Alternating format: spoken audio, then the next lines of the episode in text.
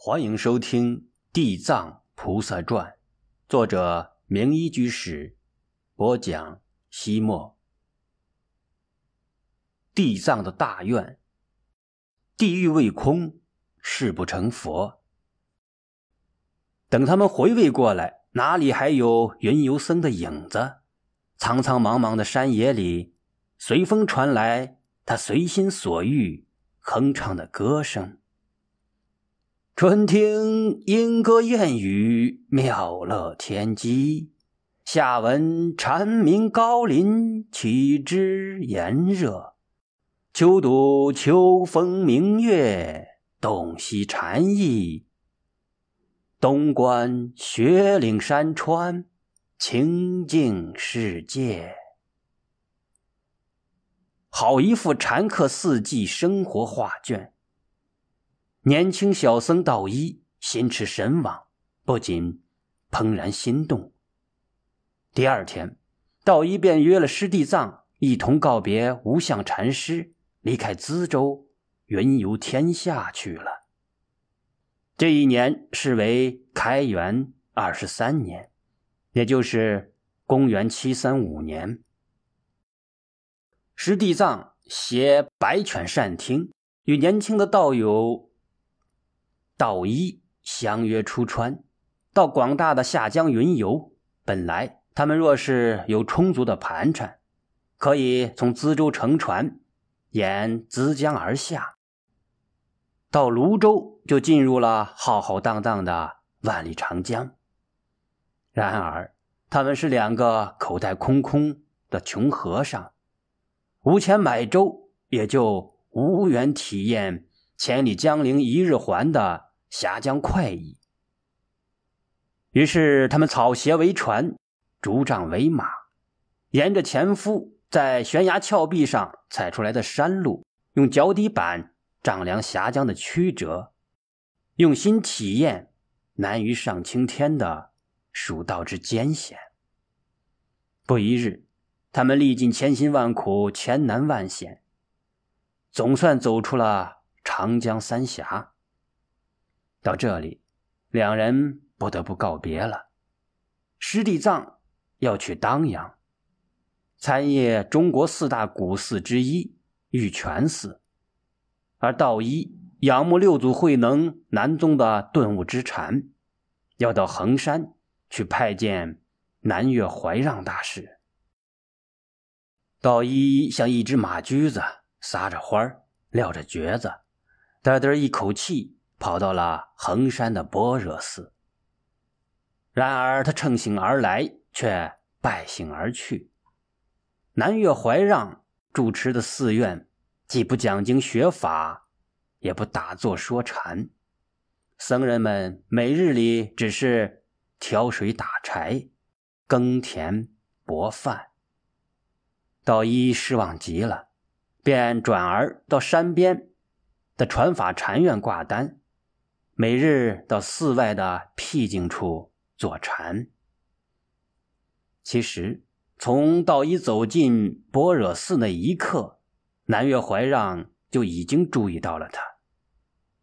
因为当年在他离开曹溪的时候，六祖慧能告诉他：“你门下将出一匹马驹子，纵横驰骋，踏平天下。”怀让认定。这个俗姓马的禅僧，就是师傅所悬记的马驹子。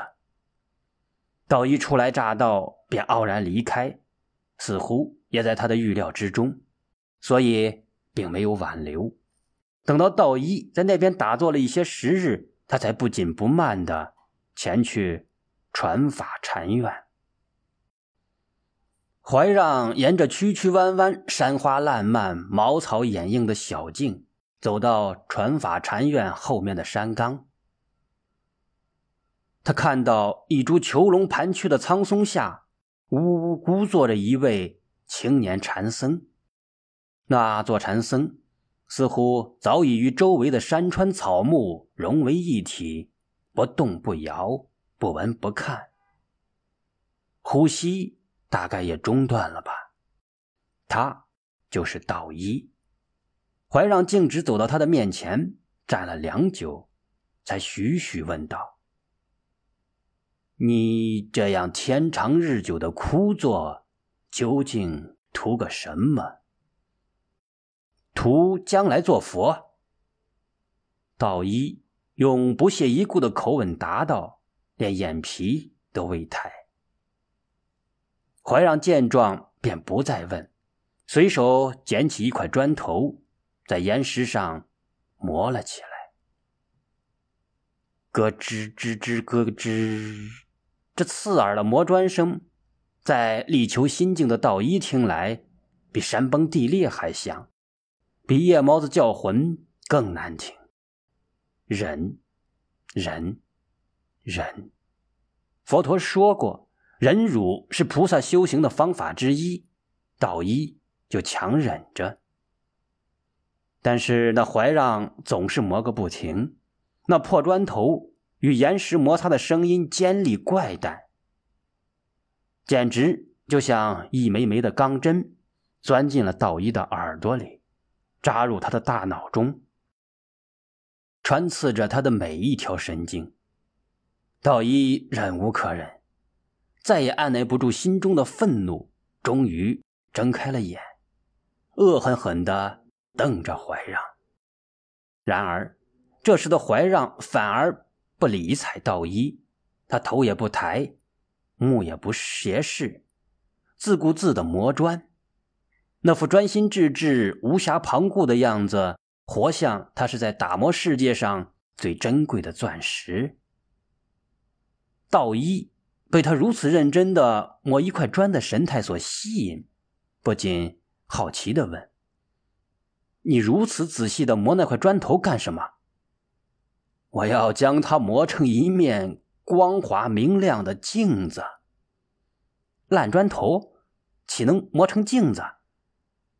道一半是疑惑，半是讽刺的说：“你既然知道砖头不能磨成明镜，那么……”像你这样整天呆呆的枯坐，就能做成佛吗？怀让终于说出了磨砖的目的，原来这都是为了启发道一。道一听了怀让的话，一时间不知如何是好。怀让从树下捡起一根枯枝，往道一坐禅的卧牛石上抽打了几下，慢慢悠悠地说。这就像赶牛车，半路上车停了，你是打牛呢，还是打车呢？是啊，六祖慧能说过：“心念不起，名为坐；内见自性不动，名为禅。外离相为禅，内不乱为定。”佛教修行，明心见性是关键。整天打坐，若不关心，练的只是禅定功夫，与心灵则没有交涉。如醍醐灌顶，如甘露润心。道一言下大悟，智慧之花卓然于心灵之内，喜悦之泪潸然于眼眶之外。他向怀让深深的。拜了下去。道一的开悟是中国禅宗史上轰轰烈烈的大事，带来了禅宗的极大繁盛。他的呼啸出世，正如六祖慧能预言的那样，禅机峻烈，禅风宏阔，大机大用，大开大合。一柄斧子扫荡寰宇尘埃。一条禅杖量尽天下英才。他以博大的气度、灵动的智慧，将深奥玄妙的禅理显示在平淡无奇的日常生活之中，使得每一个普通人都能体会到禅的超越，感受到禅的风采，领悟到禅的般若慧光。于是四方学者。云集坐下，天下僧那望风来归，千僧万指位位大观。因此，道一主持的寺院有玄佛场之称，因他俗姓马。此后的禅僧大都出自他的门下，所以后人称他为马祖。在道一南下的同时，师弟藏向北而去，走进了天台宗的发祥地当阳玉泉寺。玉泉寺位于锦州当阳县玉泉山东南路。玉泉山风光旖旎。景色新奇，形似一只倒扣着的大船，故而又名覆船山。师弟藏站在由玉泉流淌而成的小溪边，他的左手是天下第一关庙，右侧的富船山山脚则是关云长显圣之处。五百年前，这锦州之地。正是魏蜀吴三国反复争夺的战场，多年厮杀的硝烟在他胸中激荡。一将功成万骨枯，哪一个国家不是建立在残酷杀戮、严厉镇压、强行管制的基础之上呢？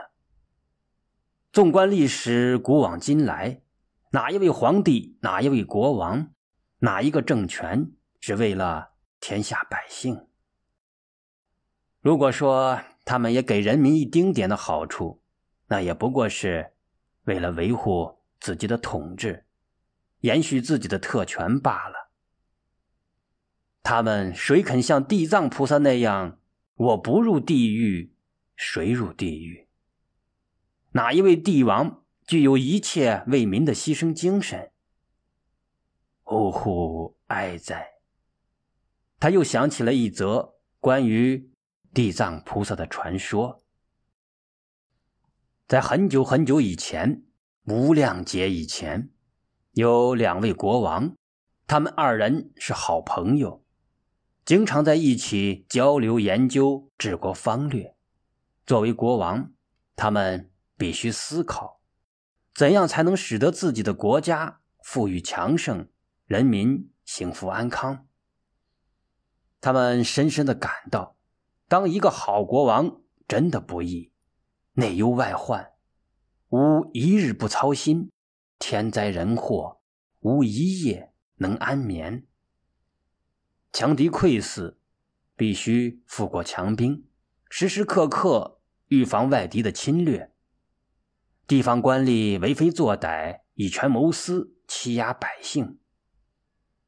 民众怨声载道，必须。处置贪官污吏，安抚民心。为了治理好国家，让自己的国民过上平静、安全、幸福的生活，两位国王可以说是费尽了心机，耗干了心血。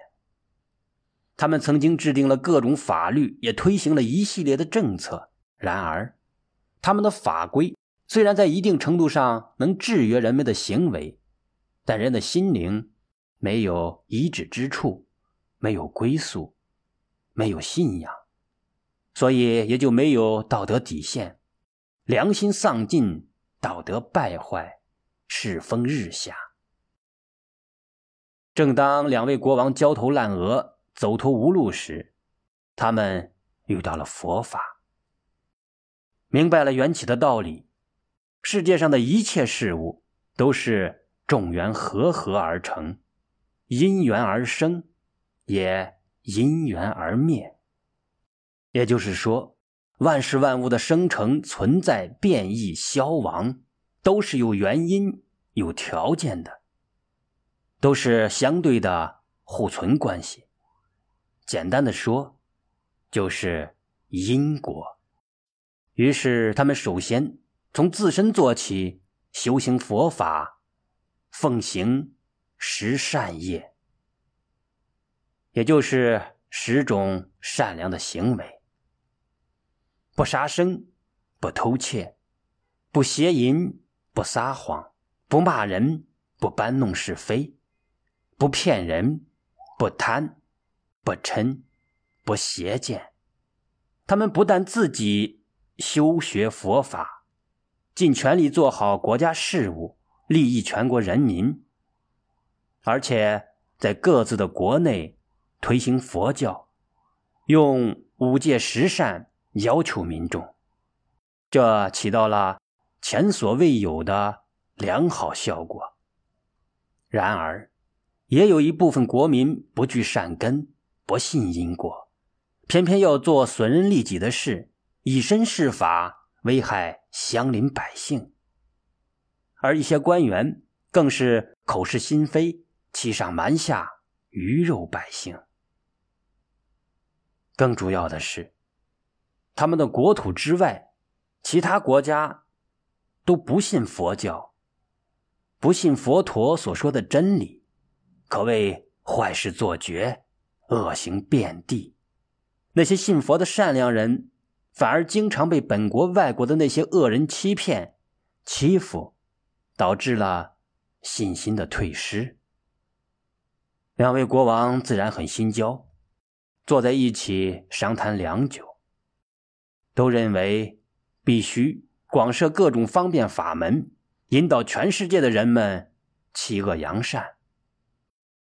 于是，一位国王发誓愿说：“我希望自己尽快成佛，这样我就有了无穷的智慧、广大的神通，来拯救度脱这些遭罪受苦的众生。”而另一位国王则发下这样的誓愿：“若不先度脱这些受苦受难的众生，令他们得到安乐。”并最终得到成佛，我绝不成佛。那位发愿尽早成佛的国王，后来果然成佛了，号一切智成就如来。而那个发愿要尽未来际永度众生，不肯自己先成佛的国王，就是地藏菩萨。